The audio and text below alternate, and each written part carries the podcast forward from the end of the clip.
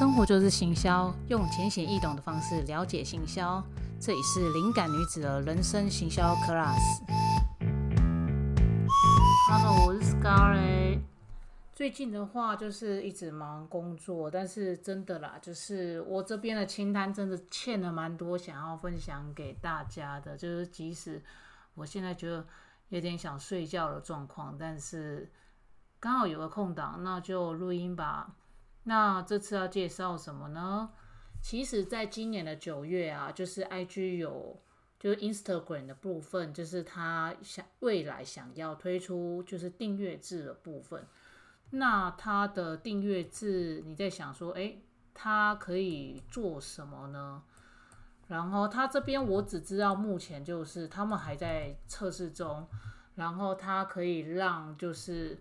假设好，你可能有一万个粉丝，那你就可以跟这些粉丝就是自创一个有点像是聊天室的部分，然后你可以就是跟你的群众聊聊天，然后它最多就可以容纳三十个人，然后这个聊天室就有点像是放大版的现实动态，就是你跟跟他们在里面聊一聊之后，可能二十四小时之后就会结束了这样子。然后他们想要再从 IG 的贴文跟 Reels 去做一个联动，然后可以让就是粉丝可以跟 IG 的内容跟 Reels 可以更紧密一点，就会让这些创作者会更有心想要创作。因为有一段时间，因为 Reels 突然冒出来部分，其实蛮多人就是会 argue 或者是说会不太习惯要去经营这样子的短视频。就是短影片的这样子内容，所以呢，就是 I G 部分的话，今年其实它是先从美国测试，然后它就是从每个月的零点九九的美金，其实折合台币就是三十块钱，然后到就是九十九点九九美金，等于就是三千块台币左右的方案去做选择。然后 Meta 这边的话，它没有特别去讲。现在就是反正美国在测试中，那不知道会不会以后会到台湾的部分。那他会这样设计，我觉得就会有点像是说，他慢慢发现说，就是他们改了这样子的机制之后，就是原本的触及是从内容推播的部分变成现实动态推播，那变成大家都习惯看现实动态部分，他又希望能够让这些会观看的群众。然后能够跟这些网红有一些近距离的诱因，所以他目前设计出这个方案，我觉得就也有点像是 YouTube 的部分，还有就是等等现在的各大媒体任何的软体啊，或者是功能，为什么他们就要用订阅制的部分？因为订阅制这一块，嗯，我们先讲到比较之前的部分好了，在之前部分很多的软体呀，他们的做法其实就是像买断制，就是假设你支持我这个东西。那你可能就是便宜的千元就可以买得到，那贵的可能都要上万块，然后更贵的可能十几万、三十几万、五十几万以上软体都有可能。那你想嘛，现在越来越多这种中小型企业或者是个人接案的部分，那买断制的部分就会变成他们有时候在决定这个事情，可能就会下手的比较慢。那下手比较慢就变怎样呢？诶，那就有机会去找人家去 share，或者是找人家去。做破解的动作，那我就尽量不要花到钱的部分。那慢慢的就是在网络上就是这样子的风气太兴盛之后，其实各家的网络公司啊，或者是软体公司，他们就一直想一些办法，直到就是他们推出了就是订阅制这一块的部分，让你就是每个月就是非常的无痛，可以可能花几百块、几千块，然后你就可以拿到你要的。的那个服务，或者是说软体的部分，就像好了，就像我，因为有时候我也需要去做，就是设计的部分。那设计它一定就是大家不用讲，几乎都是 Adobe 为主嘛。那以前的话买断的话，其实就是那个什么，我们私底下啦，私底下的话就是通常都是自己。拿教育版啊，或者是说有一些就是其他的方式，然后绕过去，所以就会变成说，就诶，那时候其实 Adobe 的部分，它真的要替就是要收到费用的部分，其实都是会有一些灰色地带。那直到他们的订阅制研发之后，然后还有针对一些软体去做，因为大家在使用电脑的时候一定都会连上网络嘛，那他们就是用一些侦测方式就可以侦测到说你都是用就是灰色地带的部分，所以他们就会变成说强迫你去做。这样子的，就是付费，但是这个付费你又是可以接受的费用的时候，其实大家都是变，你还一大部分一定都会要去订阅这一块，对，除了就是某些公司他们可以断网断网去处理啊，或怎样等等一些其他手法以外，对，就光啊都不是这样子，然后 Spotify 啊，不然就是 KKBox 啊，或者什么，就很多。为什么慢慢推出了就是这样子的订阅制啊，或者是它本身长期做订阅制，它可以做永久的状态，就是因为说你要叫人家拿起一大笔钱，这是很困难的。那如果你是分批分批去付钱，他们的就是心理指数可能就会感受上就会降低，所以你就知道说不要怪人家，就是为什么连一小笔运费都要去计较，因为。那个就是一个 emoji 的感觉，所以为什么有一些人，他们只要到一定的的费用，他们就是会一定会给，就是免运啊，或者是说有一些条件达到之后，我就给免运，因为他知道你到这个门槛，然后我给你这样优惠，你会觉得很爽，对，其实消费者他是很直观的，就是他就希望优惠，要么就我能够省到，所以呢，就是订阅订阅制的这一块啊。我觉得算是蛮厉害的一个设计啦，所以就是慢慢的你就知道说为什么，为什么就是现在那么多东西就是订阅去状态下，所以你的薪水啊可能都不自觉都会被这些东西去就是逐渐的扣款扣款然后这样，因为那个就是一小笔一小笔就是不自觉去扣的，那有一些他可能一些故事故事书。的付费方案啊，或者创作者付费方案，像 YouTube 的部分啊，还有其他网站的一些订阅制，他们其实设计的还不错。对，所以如果现在问你们，可能也不太准。就是如果之后 IG 真的就是有付费制了，你们会想要用吗？这可以去思考一下。就是你觉得这个平台值不值得你花钱？对，慢慢的，其实我觉得这个东功能一直被打开之后，我觉得。可能就面临到有一种 信仰价值的问题，就是我要订阅这么多，但我一定会取有取舍嘛。慢慢的，其实金额再怎么低，去订了就运气好就订久，你就忘记这回事，你可能就账单一直扣下去，你也没有去管它。那如果刚好就是你再去审阅这些账单的，你觉得这些值得或者是不值得的这一块，这就那就很明显的，就是你到底要不要去买这个人的服务，或者是去支持这个人。几十块到几百块，他就是那个你到底愿不愿意付钱？那如果以商家利益来讲，其实他们也是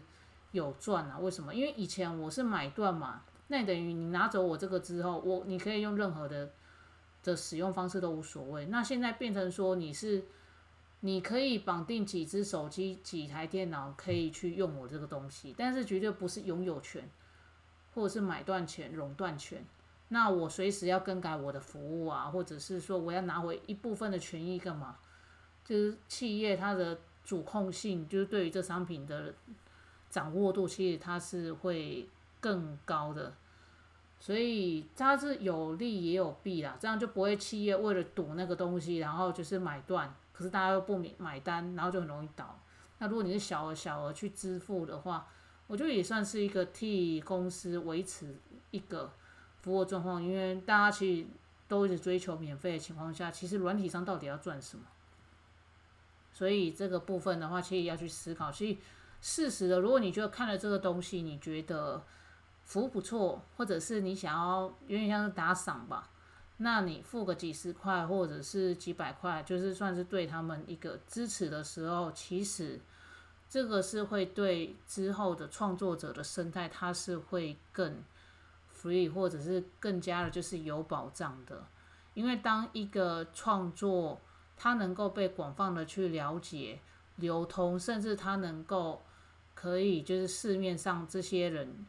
看不到人，或者是他不熟悉的人，进而去支持他，让他生活更好之后，其实我们会对创作者的这个平平台，还有这一个的的，就是状态，其实它是更友善的。我觉得是还不错的，就只是说。可能在跨国之间有一些金流上一些转换啊，或者是信用卡的这一块，那个就不在我们的讨论范围内。所以就是当 IG 如果真的变成订阅之后，嗯，我的话我是觉得都行啊，只要平台变怎样就去玩怎样咯，因为我想看到更多好玩的东西嘛。那他们势必要赚钱，这个是很正正常的。我只希望就是 I G 不要就是主客博化，就是就不知道在干嘛，就系统乱乱乱的，然后就是一直去改一些很奇怪的一些演算法，然后导致说有一些人 PO 的文好好的，然后就莫名其妙就变掉，或者是说粉丝专业也没干嘛，也没被人检举，然后就突然就消失了，就类似这种系统 trouble 的问题。如果 Meta 这边能够处理好的话，我觉得还行啊，它就是一个。不错的平台，毕竟你建网站都不见得有人看了，那有这些社群软体，那你就要谢天谢地了。竞争虽然也多，但是也代表他观看的人也越多，对，所以这个就是一样，就是不论你做行销或做哪一个部分的话，它就是有利也有弊。那你们刚刚有没有听到？就是说，为什么我说就是你做网站还？做网站还不见得就是比社群网站好，那这是为什么？首先，因为如果你是要做一些纯电商，或者今天先讲一个大概念，就是你做了网站之后，那谁能够找到你的网站呢？这很重要。那找那些人能够找到你网站之后，我去买了东西之后结账，然后 OK 好。那之后消费者找得到你吗？那为什么这些社群网站它会这么红？就是因为 I G 啊、Facebook 啊，不然就是吹着啊，或者是 disco 啊等等，就是像这些部分，他们都有点像是我一个入口，我就可以去发散出我要去找的这些的内容啊、平台，这些都找得到。但是呢，就是如果你是架网站的话，它就是。一条路上有很多的店家，但是你就不知道你到底要吃什么的时候，你就随便乱找。那永远可能你再去搜寻这个字的时候，你怎么都是只能找到那些东西，那你就只好进去这个网站。可是其实另外一边它也有好吃的店，但是你的搜寻永远都只搜寻到左边的那那边的店的时候，那你就只会吃那边的店。对，就是消费者他思路很简单，他几乎就是一直 Google 就 Google 到他要的。那 Google 你也知道嘛，如果你有买 SEO 的时候啊，有时候你排行根本不会在很前面，所以你要变超后面。那大家没有耐心去往后滑的时候，其实你就会被 lose 掉，这是一块。第二个的话，就是因为真的大海捞针啊，即使就是透过什么去找啊，或者是搜寻啊，或者你的东西也不见得会出现。那没有出现的情况下变成什么？大家根本找不到你。那找不到你就不用讲销售这件事情啊，所以呢，就是在那个网站的部分，你真的有需要去做搭建的时候，你就要去想，你是之后可以主动去丢这样子的网站作品集给别人呢，这是一块，还是说你希望人家找到你，但是你也同时也可以去做推广，那可能就是在网站上的架设就是需要一些。工程背景就是再去加一些像素或者追踪码，或者是说有一些便利消费者去搜寻的一些流程，让他去更快的下单等等。就是这个就是比较网站的写法，这边的就没有多，我这边就没多讲。但是就是给大家一个概念，就是你不是加一家网站，大家都会来，大家就会来。这是一个有点困难的事情，就是变成说你要去想说到底怎么引导大家到这边。那这边它还有牵涉到很多技术含量，跟你的东西怎么操作，那这边就不在我讨论范围，只要让大家知道说，做了网站它不见得会有人来，而是你要很知道你自己在卖什么，卖什么之后就要去找你的这些消费者，他路径在哪里，就是例如说他们都在 FB 的某些社团比较容易活跃，那我就可能跑去那边去自录，或是跑去那边去做一些观察，大家到底是怎么下单的，怎么去买你的东西，怎么去宣传你的东西的，这是一块。然后要要么另外一种就是可能我架好那些之后，我就是去下投放广告，然后去下让人家到我的官网去去买我的东西干嘛？那这个就是很仰赖素材，还就是你的图做如何啊，文案写的如何啊。然后这是前面一块。然后如果真的导到就是去买东西或干嘛，那代表就是可能你的商品有一些吸引人的，或者是你的价钱很多半，这是这是什么意思？这个是好早前讲法，就是 波棒就很棒啊，对对，好老套，天哪，我都觉得我不知道干嘛，好，这不是重点。然后那个，对，就是那个下投行，就让人家值得，让你让人家觉得你值得买，你价钱够，或者是我可以去试试看你的这个东西如何去做下单这样。然后最后就是你的网站到底做起来流不流畅，顺不顺利，然后。能不能够就是让人家去那个完整下单？因为可能你那个网站写不好啊，那个手机界面还出现电脑界面的那种窘境，或者是说我点哪些哪些按钮，结果那个按按钮失效，或者是读超级慢，那个时候为了做精致的图，就那个读图跑了老半天，路径跑了老半天，不好意思，现在消费者也没什么耐心，他就跳掉了。所以就是在有一些网站细节的流程上面啊，就是建议说，就看你是自驾还是说去找那些已经架好的厂商的模板，那你这些都要去做协调好，然后你再放一些图跟内容的时候，也尽量不要放超级大的档，或者是在格式上太奇怪，这样在读取的过程中就很容易让消费者很没耐心。所以这都是很多很多的小美感的部分。那这种比较系统类的网站部分，那我会建议你去找你的工程师，或者是找你的 U X U I 的，就是设计师，对他们都会比较懂这一块部分。所以大致上是这样。所以以上今天讲了订阅制这件事情，以及网站的部分。你们现在每个人都会有网站吗？像我之前就是有搭一个自己烂烂的网站，但是我真的不知道放什么。因为我是蛮 free 的啊，有时候是真的因为工作关系，其实我也觉得就是比较容易累啦，或者是身体上的关系就是累累的。因为最近也要开始运动了啦，因为前阵子是有伤到尾椎，然后又搬家，所以就已经有两三个月就是没有好好的去运动，可能最近要开始运动了吧。那时候体力好起来之后，我才能够就是更新的比较快，还有文字的部分也一样。然后我这边其实是还蛮希望就继续分享蛮多有趣的东西，因为你看哦，我光影片啊，因为我想说影片从我自己个人去做出发，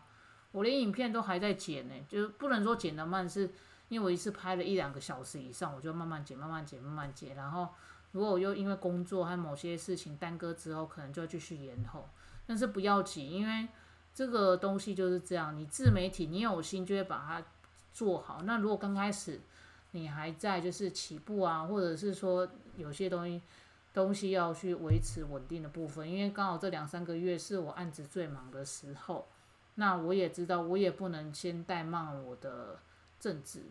因为现在其实你会发现说，就是很多的自媒体啊，它不是裸辞去做，它可能就是兼职的去做 YouTube 的部分，那正职一样就是没有放弃。那也不要紧，因为人总是要吃饭的嘛。那你要马上能够到 YouTube 做变现，其实它有很多的因素。你光要做影片，要看厂商的脸色，或者是说你到底能不能撑到那个程度，然后之前的收益到底要从哪里来，等等的这样子的问题。所以我能够理解，这蛮多 YouTube，甚至有我有看到越来越多趋势是。他们不是只有纯做 YouTube 这件事情，因为 YouTube 我有发现到说，其实现在各行各业都有人在做，然后只差是什么耐心把它去做，以及说你是否是不是继是不是继续就是深耕的部分，就是以我上次我有去写了一篇文章，其实就是大概有在提到，就是大家都去看小红书了吗？你们可以去看一下我的 IG，就是一样搜寻，就是那个人人行销 class 里面 IG 就有提到这一篇，就是 d c a r 的部分有在讨论，就是说哦，就是台湾的 YouTube 超爱讲废话了，什么什么类似像这个部分，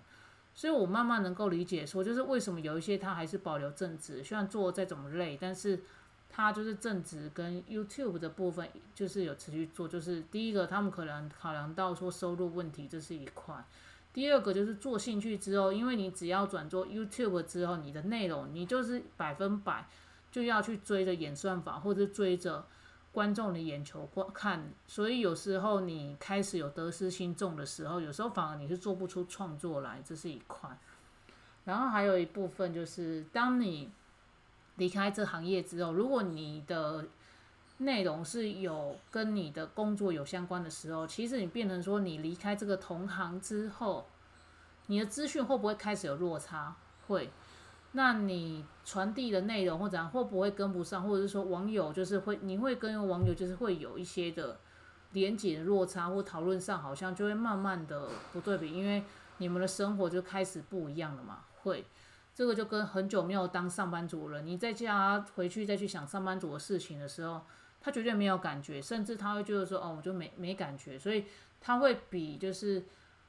以前就是被霸凌到个不行，或者以前就是在办公室真的听到太多的茶水八卦那种人的历程说出来的故事，他一定会有落差。所以在金钱跟就是工作历练下，就是换就是往后的人生的生涯过程中，其实为什么还是有人会保持他的工作？我觉得。都有这样子的原因在啦，所以如果你真的要做 YouTube 或者是 Podcast，或者是其他的自媒体频道，什么都好，那你就要记得你的本业跟你的连接是什么，那它会不会影响到你的内容创作，或者是你拉开五年、十年之后你想做的东西，那跟你的现在工作有什么关系，或者是说什么连接，或者是说你感觉时间还没到。那你也就不要逼着自己说哦，一定要去马上就裸辞去做 YouTube。我相信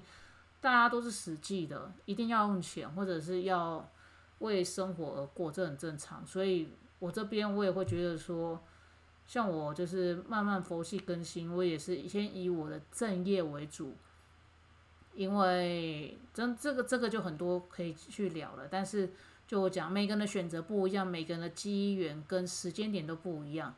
切记，切记，切记，就是你再怎么一头热、抱着梦想的时候，记得你一定要吃饱。因为当你吃饱的时候，你的生存条件被满足之后，你做出来的东西都不是被追着跑或者焦虑的部分做出来的东西，那品质差很多，或者是你因为焦虑到你东西都做不出来，也是有可能的哦。所以奉劝你，真的要做自媒体，真的一步一脚印。现在不是随便抛东西就会马上爆红的部分的时代，所以建议你一步一脚印的去做，以外也好好的一步一脚印去把你的人生过好。这个是其实我做人生洗脚 class，除了就是分享给大家，或者是我聊我自己的东西以外，我也希望让大家知道是真的就是过好你的生活。自然就会有一些不一样东西，属于你的东西就会出来的，所以就是切记勿急这件事。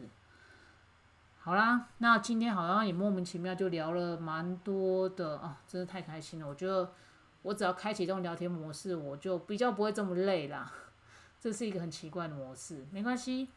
那今天就先这样子，那我们下次就是再聊其他有趣的东西，或者是你想要听什么，都可以跟我分享哦。我是人生型要 class Scarlett，下次见，拜拜。